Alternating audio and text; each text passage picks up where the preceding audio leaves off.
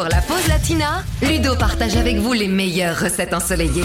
Nous sommes vendredi aujourd'hui. Qui dit vendredi dit week-end. Qui dit week-end dit apéro.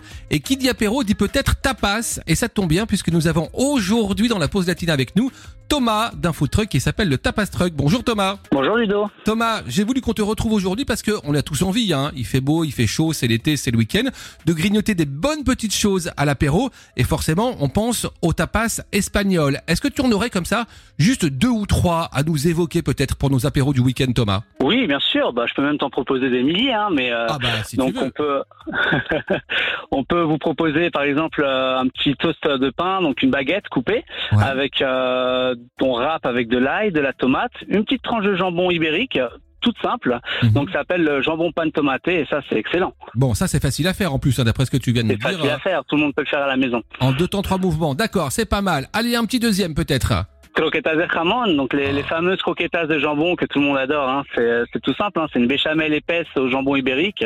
Euh, donc euh, on peut faire des variantes aussi végétariennes avec des carottes ou bien avec du poisson, de la morue, ça marche très bien.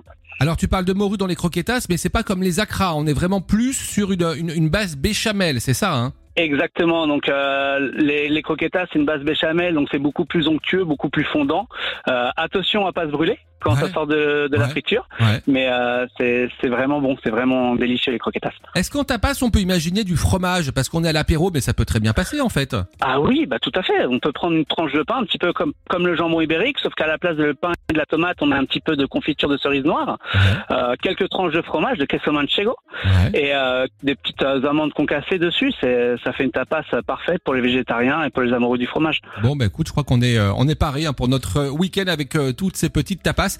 Merci beaucoup, muchas gracias Thomas. Je rappelle qu'on te placer. retrouve derrière les fourneaux d'un food truck génial qui s'appelle le Tapas Truck. Vous êtes sur à peu près tous les réseaux sociaux. Merci Thomas, à bientôt.